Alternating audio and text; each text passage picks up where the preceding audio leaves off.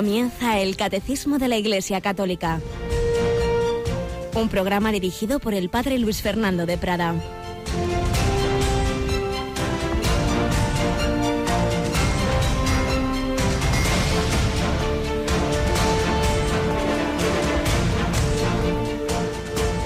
Alabados sean Jesús, María y José. Muy buenos días, mi querida familia de Radio María.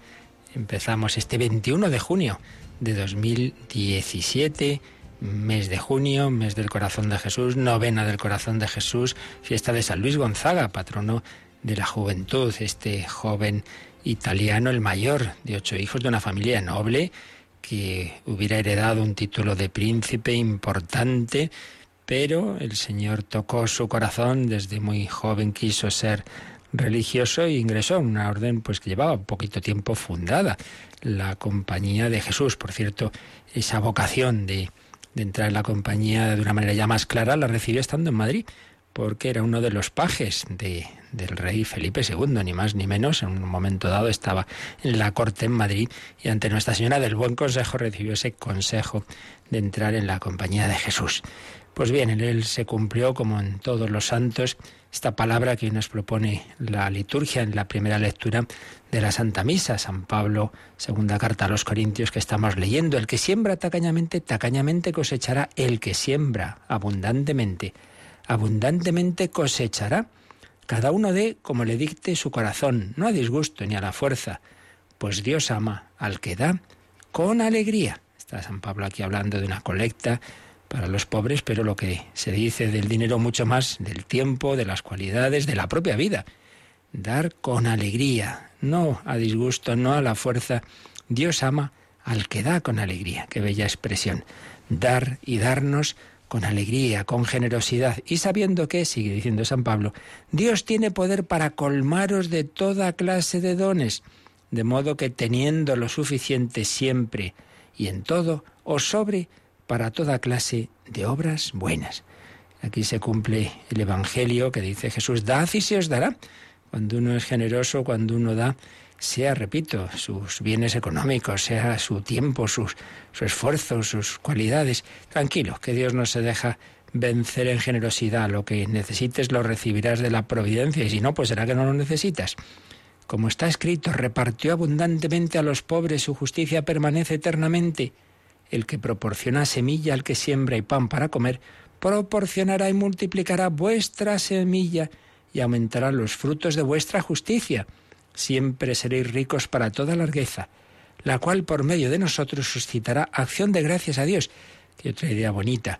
Una persona tiene medios y con esos medios, con esos bienes, ayuda a otros eso va a hacer que esas otras personas den gracias a Dios, con lo cual también la caridad es una forma, la caridad material en este caso, y estamos en esta semana de, de Cáritas, pues esa caridad material va también a ser evangelizadora, porque va a hacer que otras personas den gracias a Dios, que a través de personas concretas mm, reciben esa ayuda que necesitan. Pero repito, lo aplicamos un poco a todo, no solo a lo material, no solo a los bienes económicos necesarios para ayudar a quien pasa necesidad, sino un poco a todo, porque también hay quien tiene bienes económicos y está solo y está sufriendo y está triste y, y también necesita esas obras de misericordia espirituales como las que practicó San Luis Gonzaga, que murió muy joven, por eso es patrono de la juventud, 23 años, atendiendo a enfermos de cólera allí donde estaba formándose como jesuita en Italia. Tenemos a una joven periodista, a Cristina Rubio. Buenos días, Cristina. Muy buenos días, padre. Bonitas frases de San Pablo, de San Pablo. ¿eh? La, la, lectura, la verdad, de hoy es preciosa. O sea, el Evangelio merece mucha meditación hoy. Claro que sí, porque además luego precisamente esa primera lectura va con el Evangelio en que Jesús nos dice que tu mano derecha no sepa lo que hace tu izquierda, esa generosidad incluso para uno mismo, que ni uno mismo se entere, que lo haga así como que es muy simpática Santa Teresita del Niño Jesús, quería amar a Jesús tan desinteresadamente que decía, si pudiera ser que Jesús no se enterara de lo que hago por él, mejor. Bueno, evidentemente no puede ser, el Señor siempre se entera, pero es muy bonita la, la intención. Pues vamos adelante en este día que encomendamos especialmente a tantos jóvenes que no han tenido esa formación que tuvo Luis Gonzaga, que descubran a Jesucristo, que descubran a María, a la que él tantísimo quería. Y bueno, hablamos de un jesuita del, del siglo siguiente, estamos eh, habíamos interrumpido las memorias del Padre Llorente en esta semana de la novela del corazón de Jesús para hablar de un gran apóstol del corazón de Cristo, San Claudio de la Colombier, pues vamos a seguir hablando de él.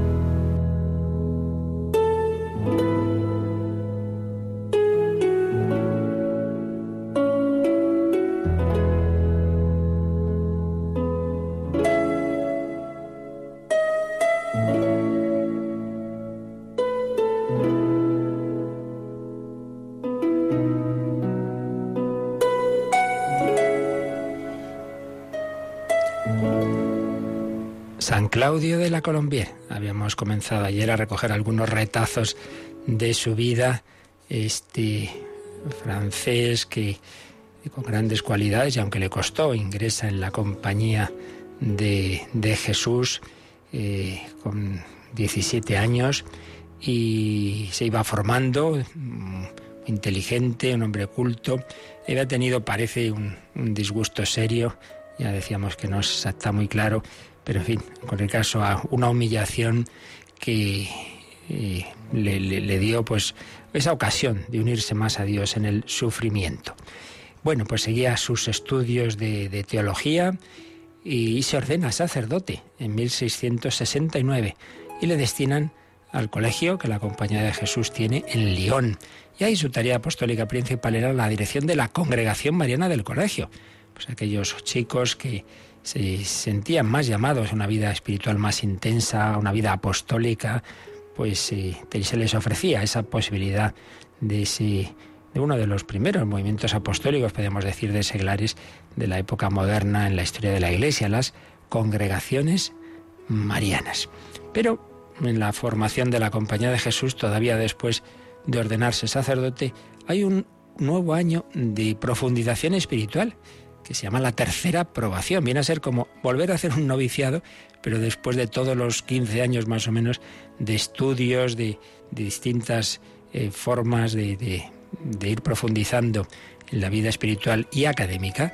Y entonces al final, pues otro añito dedicado más a la oración. Y en ese año se vuelve a hacer el mes de ejercicios, ejercicios espirituales, Ignacio de Loyola como un carisma, digamos, los ejercicios pata negra son un mes, ni más ni menos.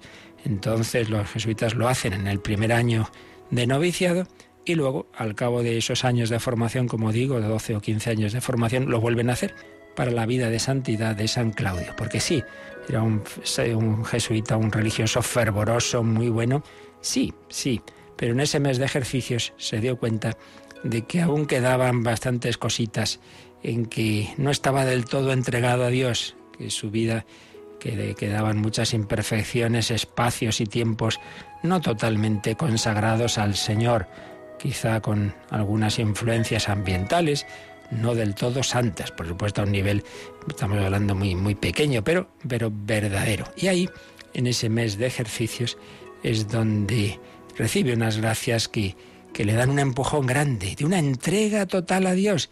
Tiene una frase muy bonita en sus apuntes espirituales que podíamos tomarla para todos nosotros. Le escribe al Señor, a Jesús, le dice, entre tú y yo tenemos que hacernos, me tengo que hacer santo, entre tú y yo. Claro, él es consciente de que es obra de Cristo, pero es verdad que uno tiene que poner de su parte. Bueno, pues si tú quieres, Señor, que claro que quieres, y yo también quisiera, con tu gracia, entre los dos, me quiero hacer santo. Tiene ese propósito firme de ser plenamente fiel, de no tacañear, de no racanear esto nos pasa, sí, sí, me he comprometido, he hecho este propósito, pero empiezo a racanear en la oración, bueno, hoy, hoy llego a misa por los pelos, eh, una limosnita y cuatro cosas, hombre, que estás llamado a ser santo, no simplemente a ser buena persona. Pide al Señor esa fidelidad total eh, de la amistad con Jesucristo. San Claudio desea identificarse con Jesucristo, que siendo Dios ha hecho pobre y humilde, y escribe que su ideal es ser un hombre un hombre de quien ya nadie se acuerde, que ya no es nada en este mundo, que no sirve para nada. He aquí el estado en que es necesario viva yo de aquí en adelante, tanto cuanto me sea posible, y anhelo efectivamente estar completamente en él.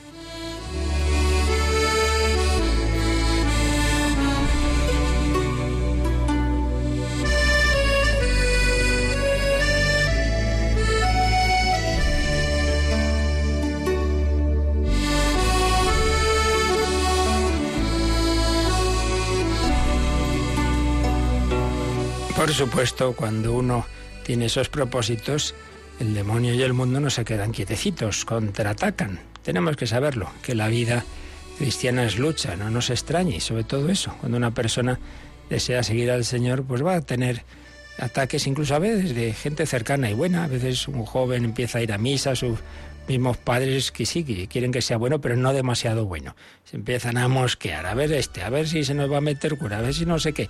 ¿Cuántas veces ocurren estas cosas? Pues San Claudio también veía que incluso en ambientes religiosos, cuando uno quiere ser santo, pues enseguida se va a encontrar más dificultades, escribe en sus apuntes. ¿Cuántos enemigos tiene uno que combatir desde el momento en que toma la resolución de hacerse santo? Parece como que todo se desencadena. El demonio con sus artificios, el mundo con sus atractivos. Y fijémonos que vivía entre unos muros bien cerrados de una casa religiosa. Pero sigue escribiendo. Si Dios os visita habéis de temer la vanidad. Si se retira, la timidez. La desesperación puede suceder a la mayor devoción. Pues sí, este, uno le va muy bien, a lo mejor ya se lo cree. Tentación de vanidad. El Señor a lo mejor quita esos consuelos, esa ayuda, te puedes desanimar y te puedes desesperar. Sí, no hace falta que nos tienten de fuera, nosotros mismos podemos tener esas luchas interiores. Pero además, nuestros amigos nos tientan con la complacencia que solemos tener con ellos, los indiferentes con el temor de desagradarles. Se ha de temer en el fervor la indiscreción, en la moderación la sensualidad y en todo el amor propio.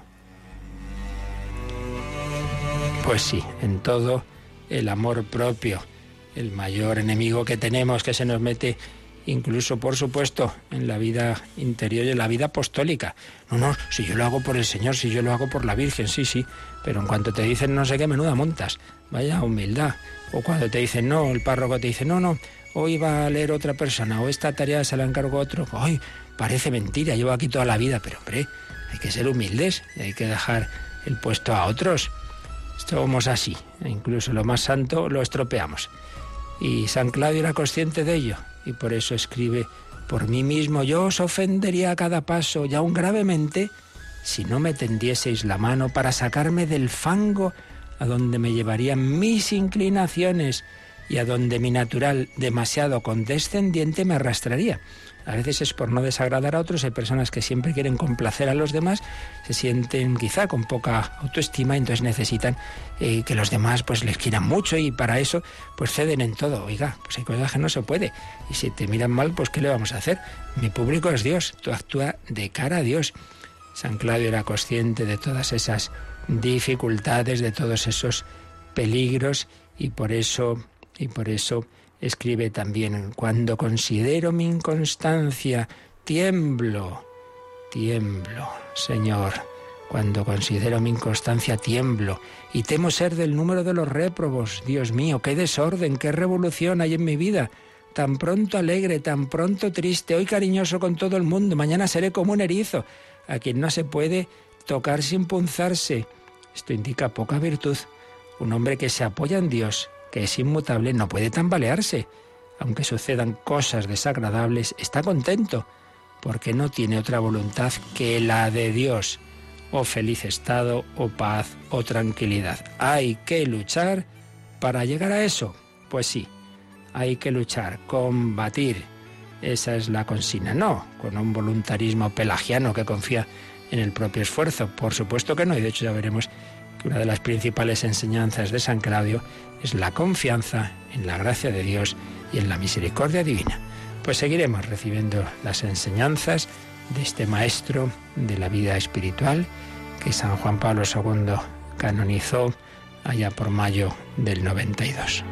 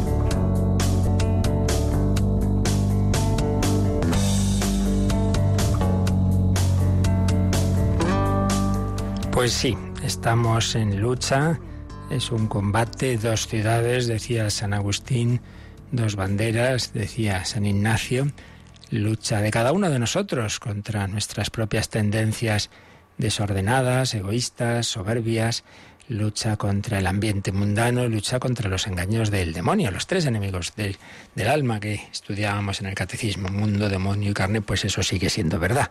No hay más que probar un poco a entrar en vida espiritual y enseguida uno lo experimenta. Y si no lo experimenta es que no se ha puesto en serio a la vida espiritual, porque cuando uno intenta ese seguimiento de Cristo, se levantan los enemigos rápido contra él. Bueno, pues eso que vemos a nivel individual, la vida, la historia de cada santo, lo manifiesta, también está en la historia de la Iglesia en su conjunto. Y es lo que estamos viendo en estos días, en este artículo, último artículo del credo relativo a Jesucristo. Luego ya entraremos en la tercera parte, relativa al Espíritu Santo y a sus obras en la Iglesia, etcétera. Pero acabando la parte del credo que habla de Jesucristo, estamos en, desde allí, desde la derecha del Padre, ha de venir a juzgar a vivos y muertos. Hemos hablado de la parusía, de que Cristo reina en este mundo a través de la Iglesia, pero reina en un mundo en el que, por supuesto, deja todavía mucho poder al mal. Y estamos esperando que todo le sea sometido. Estamos esperando esa parusía, esa segunda venida de Cristo, que por otro lado también es esperanza de Israel, está anunciada en textos de San Pablo que estuvimos viendo, esa conversión, digamos, global, de conjunto de Israel.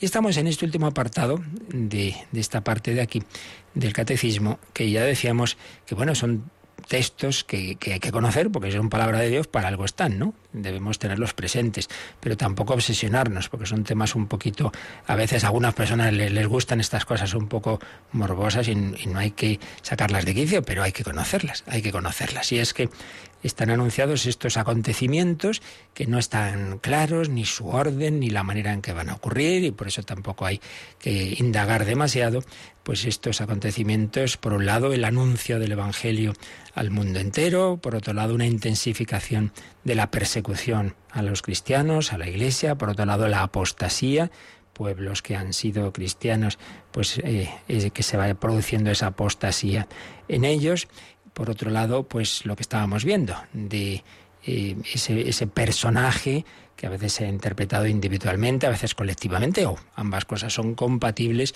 que San Pablo llama el hijo de la iniquidad, el hombre impío, o San Juan llama el anticristo.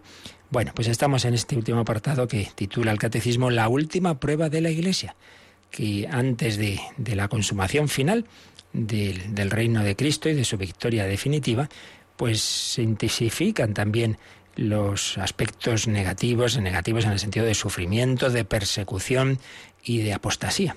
Entonces habíamos leído el número 675, pero sobre esto también siguen el 676 y el 677. Los tres están muy relacionados y por eso, para no perder el hilo, vamos a primero a releer el número 675 y luego leemos los siguientes. Así que Cristina, de nuevo cogemos este número 675. Antes del advenimiento de Cristo, la Iglesia deberá pasar por una prueba final que sacudirá la fe de numerosos creyentes. La persecución que acompaña a su peregrinación sobre la tierra desvelará el misterio de iniquidad bajo la forma de una impostura religiosa que proporcionará a los hombres una solución aparente a sus problemas mediante el precio de la apostasía de la verdad. La impostura religiosa suprema es la del anticristo, es decir, la de un pseudomesianismo en que el hombre se glorifica a sí mismo colocándose en el lugar de Dios y de su Mesías venido en la carne. Pues mm, la continuidad con este número es sobre todo respecto a este final, cuando se nos habla de que, bueno, por un lado, que la Iglesia tiene que pasar esa prueba final, que eso va a sacudir la fe de numerosos creyentes, por eso hay que pedir al Señor que, aumente nuestra fe, que no nos dejemos arrastrar por el tsunami de secularismo que ciertamente se da en nuestra época. Es esta época a la que se refiere estos textos, ahí ya digo que no hay que andar con demasiadas precisiones porque lo importante es la enseñanza para nuestra vida. La enseñanza para nuestra vida es que eh, hay tentación, que hay peligro siempre de apostasía, que hay persecución, que hay que estar unidos al Señor y que no hay que asustarse ante las luchas y ante todas las dificultades que están anunciadas. Pero también se nos dice que detrás de toda esa persecución hay un misterio de iniquidad, que el adversario existe, que Satanás existe y que hay al, determinadas personas, instituciones, eh, fuerzas personales colectivas. No sabemos que en cualquier caso la Biblia llama, el Nuevo Testamento ah, llama el anticristo. ¿Y cómo lo explica esto? Sea lo entendamos como entendamos a este personaje o no personaje, lo que está claro es el trasfondo. Y el trasfondo es un pseudo mesianismo en que el hombre se glorifica a sí mismo colocándose en el lugar de Dios y de su Mesías venido en la carne. Esto lo veíamos en los últimos días, estos textos, sobre todo la segunda carta de San Pablo a los tesalonicenses, habla de ese, de ese personaje que se glorifica a sí mismo colocándose en el lugar de Dios. Pero ya decíamos y repetimos que en cualquier caso esto se produce en tantas ideologías y sin necesidad de pensar en, un personaje concreto, sino son esas ideologías de, la época moderna en la que el hombre se pone en el lugar de Dios. En vez de obedecer a Dios, reconocer su soberanía, eh, aceptar la ley de Dios, que luego la cumpliremos mejor o peor, pero reconocemos que nuestro Señor es el creador, el que ha hecho la naturaleza humana, el que sabe lo que es bueno y lo que es malo. Bueno, pues frente a eso, pues las ideologías dominantes de la llamada modernidad y posmodernidad de nuestra, de nuestra civilización occidental, pues lamentablemente han ido dejando, prescindiendo de Dios, al principio dejándolo muy lejos, el deísmo, y luego negándolo directamente o atacándolo. Eh, Dios ha muerto, rechazando eh, la religión y poniendo en lugar de Dios ídolos. Los ídolos de la época moderna, los nacionalismos, los totalitarismos, cientificismo, todos esos ismos en los que y se pone un ídolo en el lugar de Dios y a ese ídolo se sacrifica lo que haya que sacrificar. Y muchas veces bajo capa de bien, no, porque es para llegar a la sociedad justa, a la igualdad, a la fraternidad, y entonces el que no entienda la justicia, la igualdad, la fraternidad como yo me lo cargo, claro. Y así empezó a funcionar la guillotina, la Revolución Francesa, y ha funcionado y sigue funcionando ya más de dos siglos bajo capa de, ideales de justicia, etcétera, sobre todo de una manera terriblemente fuerte en, la gran extensión que ha tenido el marxismo, precisamente por esto, porque tiene unos componentes así como mesiánicos, no nos olvidemos de que Marx es de familia judía y tiene pues toda esta carga mesiánica del pueblo eh, de Dios, lo que era el pueblo de Dios, pues ahora es el pueblo proletario que lo que era llegar a la tierra prometida es llegar a esa sociedad sin clases, entonces a través de, del, nuevo instrumento elegido por Dios, que sería el partido, el Partido Comunista, pues eh, construimos el reino, ya no de Dios, sino del hombre en la tierra. Todo esto lo hemos visto en otras ocasiones, en otros programas más a fondo, como el hombre de Dios, pero aquí está de, fondo, ese pseudo-mesianismo en que el hombre se glorifica a sí mismo colocándose en el lugar de Dios y de su Mesías venido en la carne. Están esos personajes tremendos del siglo XX como, como Hitler, como Stalin, que que pues han sido pues muchas veces así un poco, se han creído como esos mesías que iban a, conseguir no sé qué eh, justicia ideales en este mundo y lo que han hecho es llevarnos a todos a la ruina. Pero no son solo dos personajes sueltos, no, no, son ideologías de fondo que se van renovando, van cambiando, pero que tienen este mismo trasfondo, que, el hombre se pretende hacer como Dios. Bueno, pues este, esta última frase de que esa impostura religiosa suprema es la del anticristo, es decir, la de un pseudo-mesianismo, en que el hombre se coloca en el lugar de Dios y de su Mesías, la amplía el número siguiente en letra más pequeña, porque es una ampliación, no es tan esencial, pero tocan puntos que, quizá conocemos pocos y poco, y por eso conviene que, que los expliquemos un poquito. Vamos pues, Cristina, a leer el número 676. Esta impostura del anticristo aparece esbozada ya en el mundo cada vez que se pretende llevar a cabo la esperanza mesiánica en la historia, lo cual no puede alcanzarse sino más allá del tiempo histórico a través del juicio escatológico. Incluso en su forma mitigada, la Iglesia ha rechazado esta falsificación del reino futuro con el nombre de milenarismo, sobre todo bajo la forma política de un mesianismo secularizado, intrínsecamente perverso esta impostura del anticristo, de lo que nos hablaba el número anterior, la impostura suprema, la del anticristo, es decir, la de un pseudo mesianismo en que el hombre se glorifica a sí mismo, dice que esa impostura aparece esbozada ya en el mundo cada vez que se pretende llevar a cabo la esperanza mesiánica en la historia, la cual no puede, o lo cual no puede alcanzarse sino más allá del tiempo histórico a través del juicio escatológico. Vamos a ver, lo que se quiere aquí decir, ya, ya digo que aquí hay muchos temas detrás y explicarlo con calma nos llevaría demasiados días y sería más para un seminario de profundización, ¿no? Pero bueno, dedicaremos algún más de un día, yo creo, porque son cosas poco conocidas y por lo menos algo si conviene que estemos enterados de por dónde va, va esta, esto que aquí se nos indica en el catecismo. Así en síntesis lo que se viene a decir es que esa, esa paz y esa justicia universal y, bueno, lo que esperamos en definitiva para el cielo, para el reino de los cielos, de esa plenitud, de ese reinado de Dios en todos los elegidos y esa comunidad perfecta que entonces ya se dará. Bueno, pues eso, si pretendemos que así, con esa perfección maravillosa y que no haya nada de mal, eh, construirlo en la tierra, es cuando nos estamos equivocando. Es cuando, si pretendemos, eh, sobre todo eso, cuando por las propias fuerzas construir un paraíso en la tierra, pues eso que decía Lord Acton, cuando el hombre pretende construir un paraíso en la tierra, lo que construye es el infierno. Porque como explicaba también Benedicto XVI, normalmente esas cosas se pretenden eh, violentando la libertad de aquellos que se consideran malos, que se consideran enemigos de esos ideales, con lo cual ya, si usted está violentando la libertad, pues ya para empezar, lo que está construyendo no puede ser bueno, no puede ser justo, porque ya está haciéndolo de una manera violenta. Pero hay más aquí. ¿Por qué ha aparecido esta palabra milenarismo? Dice Mm, cuando se pretende alcanzar, llevar a cabo la esperanza mesiánica en la historia, en la historia como el cielo que ya estuviera en la tierra.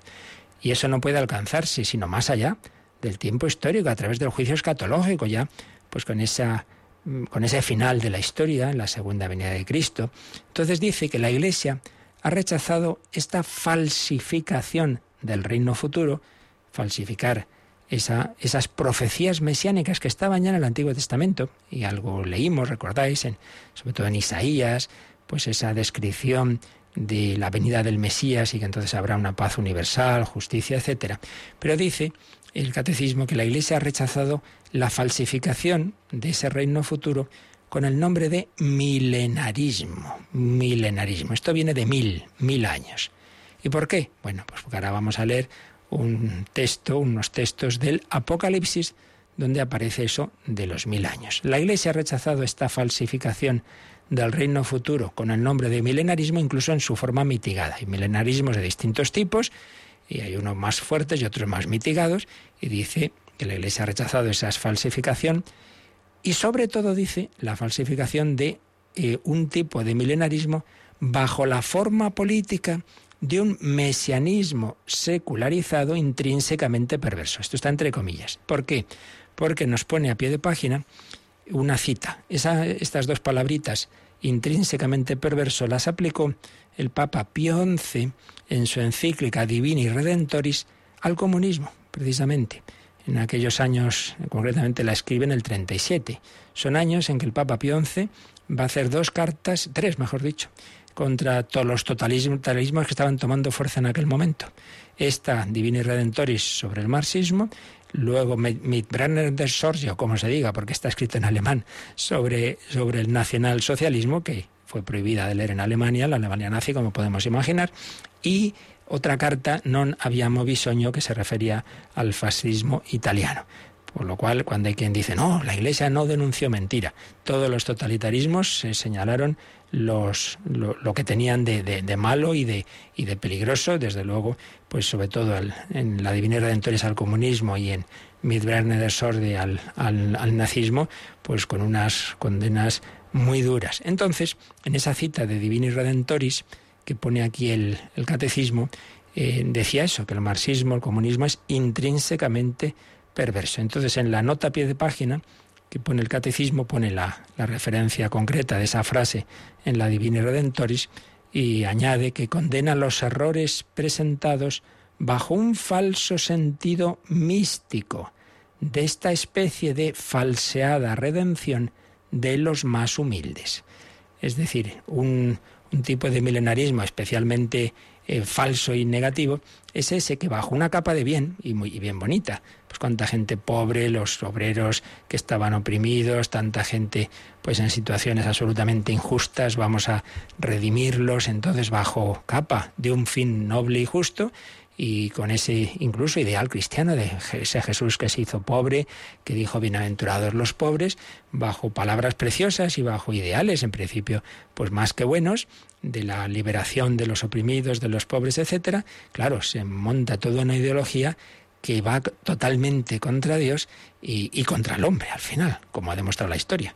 Porque todas las naciones en que ha triunfado políticamente el comunismo, ese comunismo del que hablaba Pionce en el 37, donde ya había triunfado en la Unión Soviética, y todas las que triunfó después, todo lo que ocurrió después de la Segunda Guerra Mundial, todas esas naciones que quedaron bajo ese dominio soviético, invadidas, los países bálticos, luego pues todos esos regímenes marioneta pues de de Hungría, de, Polonia, de la República Democrática Alemana, etcétera, etcétera. Luego, ¿qué ocurrirá después en, en China, en Corea, en Camboya? Bueno, es que en todas partes ha ocurrido lo mismo, que no solo no se han cumplido esos ideales de redención de los humildes, sino que además de la persecución horrorosa a la religión, a las iglesias, además de eso, pues al final las injusticias han sido mucho mayores. Y, es curioso y, paradójico que empieza ya a caer el régimen comunista en Europa por las huelgas de los obreros en Polonia. Precisamente esos obreros, los que se suponía que se querían ayudar, pues son los que empiezan esas huelgas, empieza ese sindicato Solidaridad, que va a ser uno de los factores de la caída de ese marxismo. Pero bueno, eh, aquí a lo que vamos es que eh, hablando de esa falsificación de un reino, del, del, reino mesiánico, la falsificación suprema en la historia, es cuando el hombre pretende construir ese reino contra Dios y pretende eh, hacer esa sociedad eh, justa eh, con unos aires mesiánicos, de aquí estamos nosotros, que somos los buenos y los que hacemos lo justo y, y nos cargamos, por supuesto, a todo el que no piense como nosotros. Esto es lo que vamos a ir explicando, que hay muchos matices, pero de momento ya nos quedamos con esta primera idea, que es el milenarismo. Ahora enseguida leemos el texto del Apocalipsis, pero antes de seguir vamos a pedirle al Señor que nos ayude a vivir en su corazón, a no caer en estas tentaciones, sean personales, que todos tenemos, esa lucha que veíamos en San Claudio de la Colombia, sean colectivas, cuando a veces nos deslumbran ideologías bajo capa de bien y muchas veces por su parecido precisamente con el Evangelio y no nos damos cuenta de que por ahí se nos está metiendo el adversario, el enemigo, nos está engañando. A cuántas personas buenas, a cuántos misioneros en situaciones en que han visto tanta injusticia, tanta pobreza, han acabado cogiendo un arma y matando a otros, pues cayendo en esas tentaciones de arreglar las cosas por caminos que no son evangélicos. Pedimos al Señor vivir en su corazón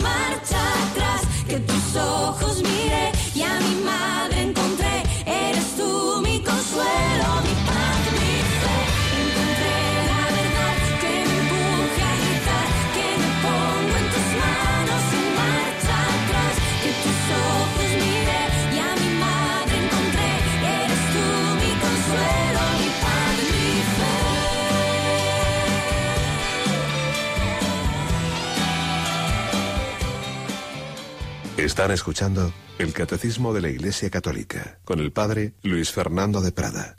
Encontré la verdad en Cristo. No podemos pretender construir por nuestras fuerzas ese reino, porque al final lo que hacemos es un reino contra Dios, un reino contra el hombre, el drama del humanismo ateo que llamaba Henri Delia. Enseguida explicamos en cuanto es posible, que no hay cosas que no están del todo claras, pero bueno, enseguida profundizaremos en este número. Pero como están relacionados estos tres números, 675, 676 y 677, para tener la visión de conjunto, primero vamos a leer este último número que nos queda de este apartado, el 677, y luego ya volvemos para atrás y vamos intentando explicar ya cada, cada idea de estos números. Leemos, Cristina, el 677.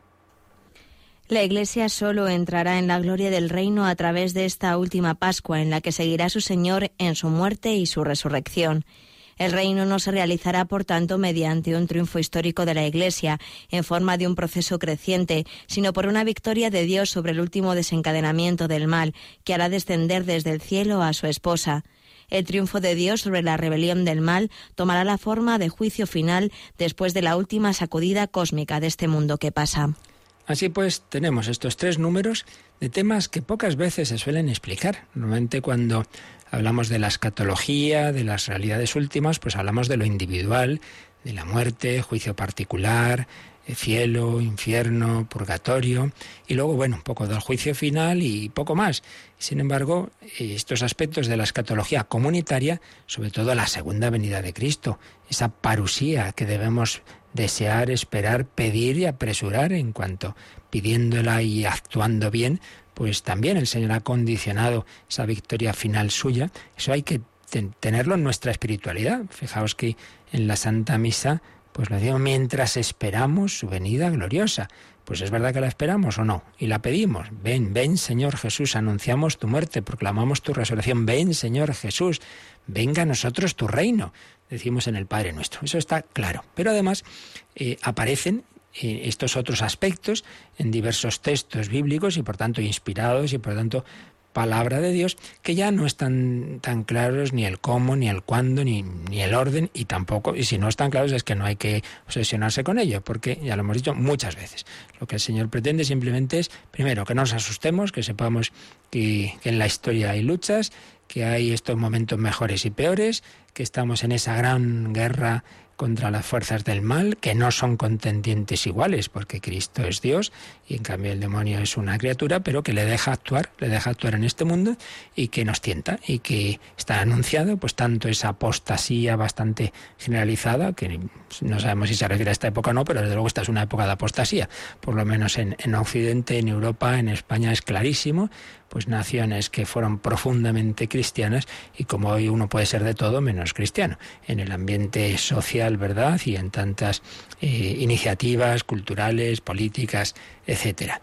Está, se habla de esa, se habla de esa apostasía, de la persecución, que la estamos viendo, clarísima y fortísima en los tiempos modernos, eh, desde, sobre todo desde la Revolución Francesa hasta aquí, bajo distintos regímenes, pero una tremenda persecución, ya sabéis que hoy día pues se han dicho muchas veces, no hay ninguna religión tan perseguida como el cristianismo en nuestro mundo de hoy, tanto desde regímenes ateos como desde otros de, en los que hay un tipo de, de islamismo en, el poder que, que, no permite esa presencia del cristianismo. Bien, la persecución y se habla también de esta impostura religiosa del anticristo.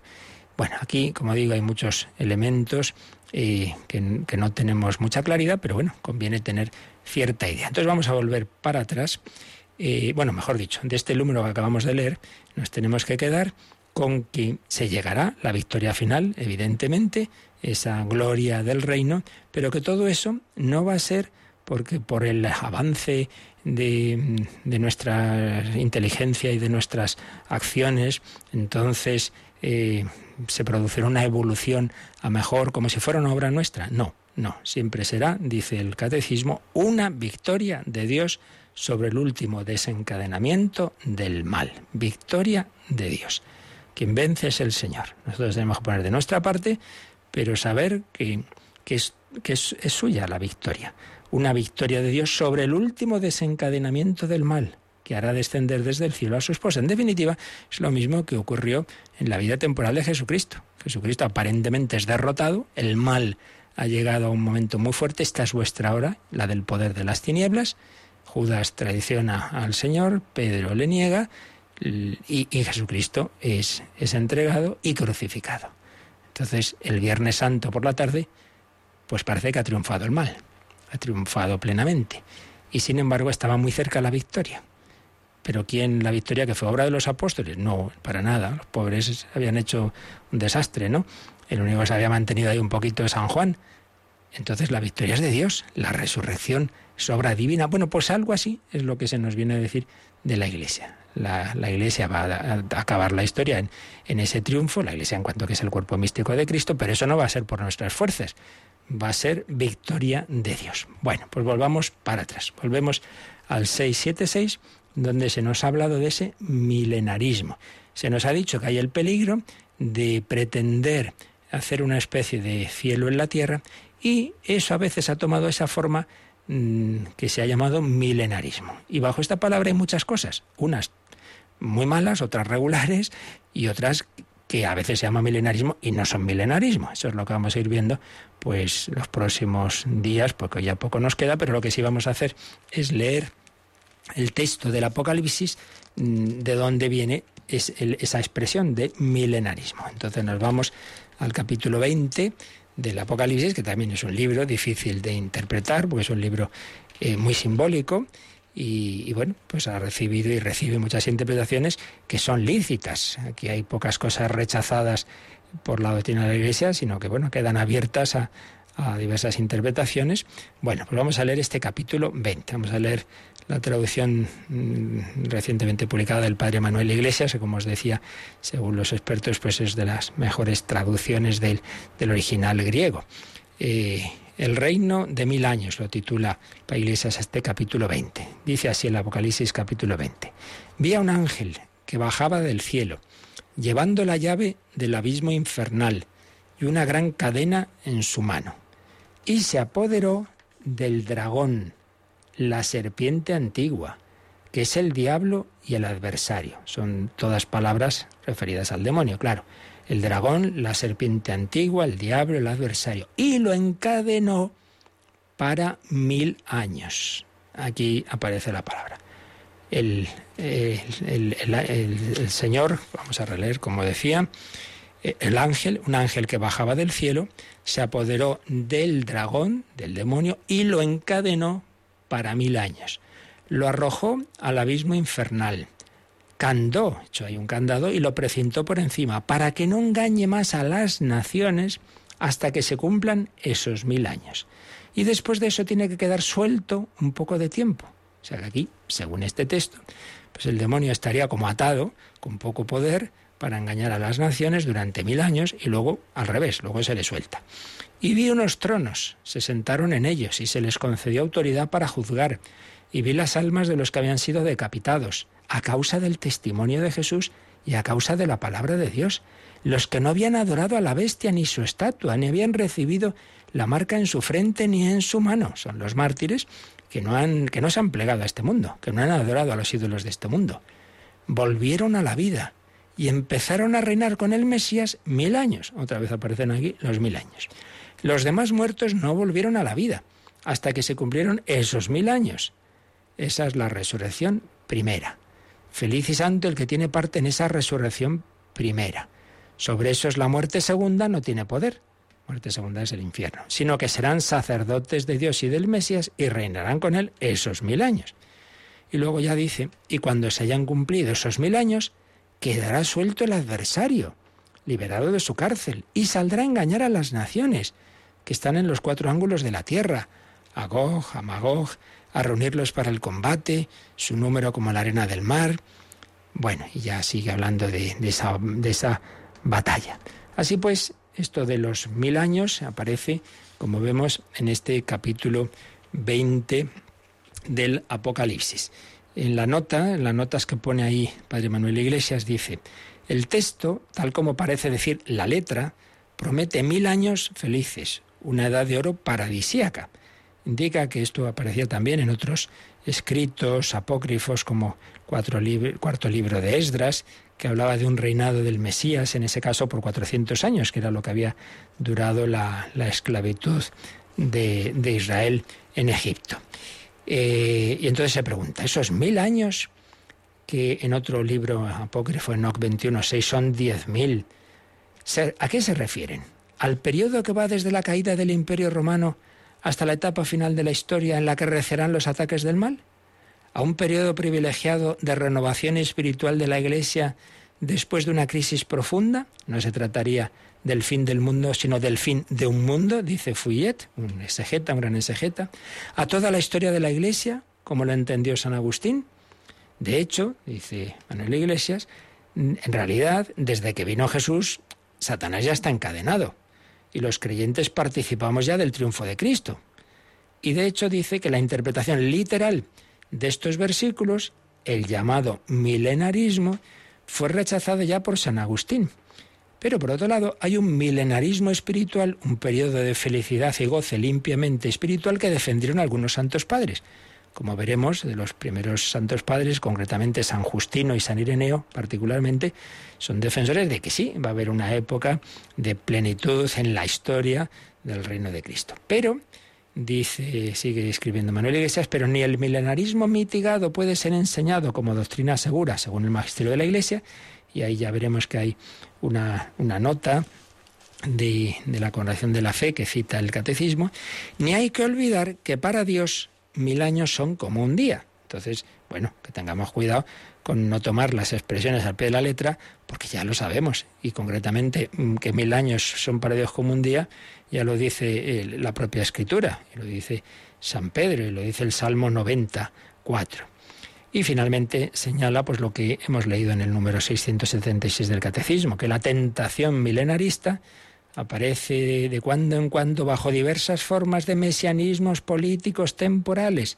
A veces son visiones de utopías terrenas establecidas mediante la violencia o las ideologías que pero que son falsificación del reino futuro. Bueno, no hemos hecho más que plantear un poquito los términos del problema que es, vamos, del problema de, este tema teológico que ha hecho correr mucha tinta que no es especialísimamente importante, pero como se sabe poco de ello, yo creo que vale la pena que algo más de lo habitual digamos, y es lo que si Dios quiere haremos mañana, así que nos quedamos con la intriga. Eh, hay claramente lo que es milenarismo, hay formas del mismo muy equivocadas, otras, pues bueno, por lo menos ambiguas y peligrosas, y hay otras maneras de entender esto que veremos que están en el propio magisterio de la Iglesia, que no son milenarismo. Bueno, pues esto es lo que, si Dios quiere, iremos viendo y en cualquier caso nos quedamos con lo esencial para nuestra vida espiritual. Primero, la esperanza. No nos olvidemos que estamos en una guerra cuya victoria final está asegurada para Jesucristo. Segundo, la vigilancia. Lo importante es que estemos unidos al Señor, saber que hay enemigos personales y comunitarios de la Iglesia y ya está, que no hay que asustarse, que poniendo las armas que el Señor nos da, la, la, eh, que son los sacramentos, que es la fidelidad a la Iglesia, que es la oración, velad y orad para no caer en tentación, que es eh, acudir a la Virgen María, la gran, eh, la que ha derrotado al, al, demonio porque Dios le ha dado esa gracia incluso desde su concepción, pues estando bajo su manto no hay nada que temer.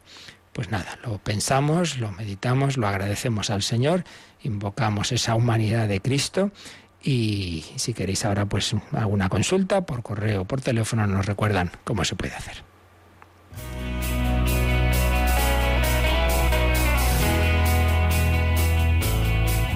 Participa en el programa con tus preguntas y dudas. Llama al 91 005 9419. 91 005 9419. También puedes escribir un mail a catecismo. Catecismo arroba radiomaria.es.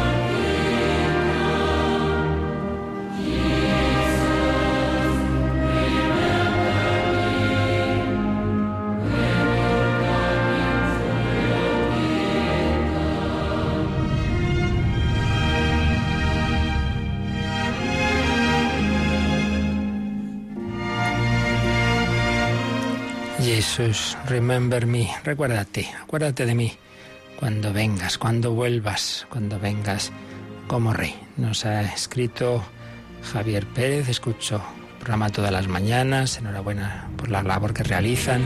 Entonces pregunta por San José de Arimatea, el que descuelga con ayuda de Nicodemo a Jesús crucificado, lo envuelve en una sábana limpia, deposita en un sepulcro de su propiedad.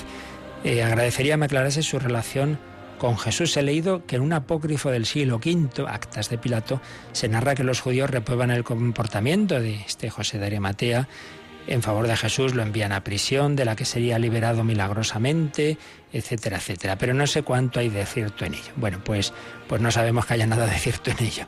Todos estos eh, textos apócrifos, pues son eso, apócrifos. Entonces, a veces, a veces sí, a veces por casualidad, recogen cosas que pueden pudieron ser verdaderas por tradición, pero claro, no tenemos la más mínima certeza de ello. ¿Qué es lo que sabemos? Pues lo que nos dicen los evangelios. Es curioso que es- este personaje aparece en los cuatro evangelios. Digo es curioso porque mm, es raro que los cuatro hablen de, siempre de un mismo personaje porque se suelen completar, sobre todo San Juan cuando ya han hablado los, los sinópticos Mateo, Marcos y Lucas de algo, pues ya, ya no habla de ello. Y en cambio José de Mateo aparece en los cuatro. Entonces lo que sabemos es lo que dicen los evangelios.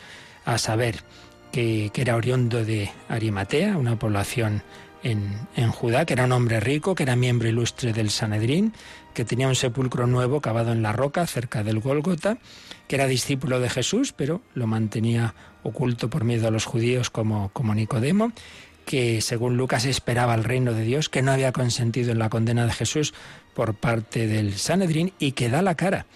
La cara cuando Jesús ha muerto y pide a Pilatos el cuerpo de Jesús, lo cual nos hace pensar que debía tener, ya ser un hombre importante y tenía ya cierta relación con Pilato y entonces enseguida va y le pide ese permiso que se le concede, descuelga al crucificado, lo envuelve en esa sábana y con Nicodemo lo deposita en un sepulcro de su propiedad que nadie había utilizado.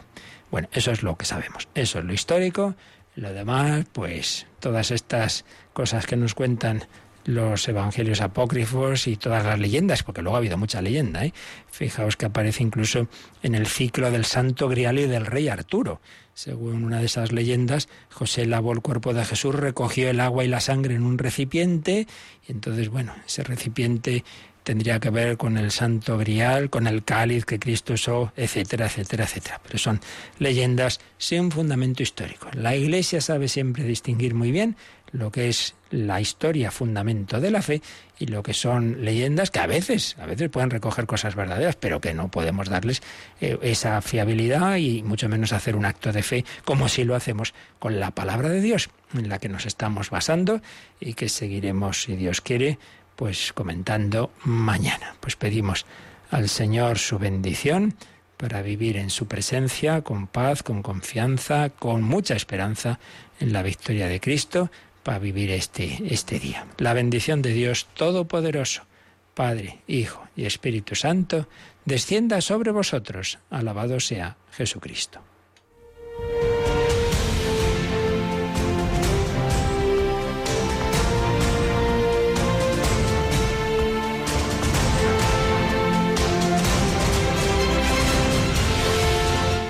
Han escuchado en Radio María el Catecismo de la Iglesia Católica.